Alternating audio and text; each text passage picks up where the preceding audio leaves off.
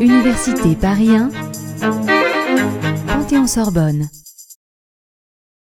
Le nœud de grappin. Le nœud de grappin est un nœud robuste et fiable. Il est recommandé avec les cordages mouillés ou glissants. Il sert à attacher les ancres à leur grelin. Pour le réaliser, faire passer deux fois le courant autour du pieu ou dans l'anneau.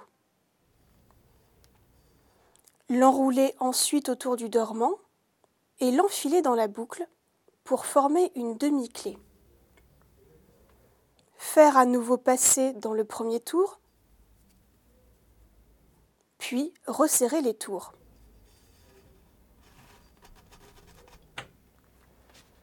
Les pêcheurs utilisent le nœud de grappin pour attacher des leurres ou des cuillères.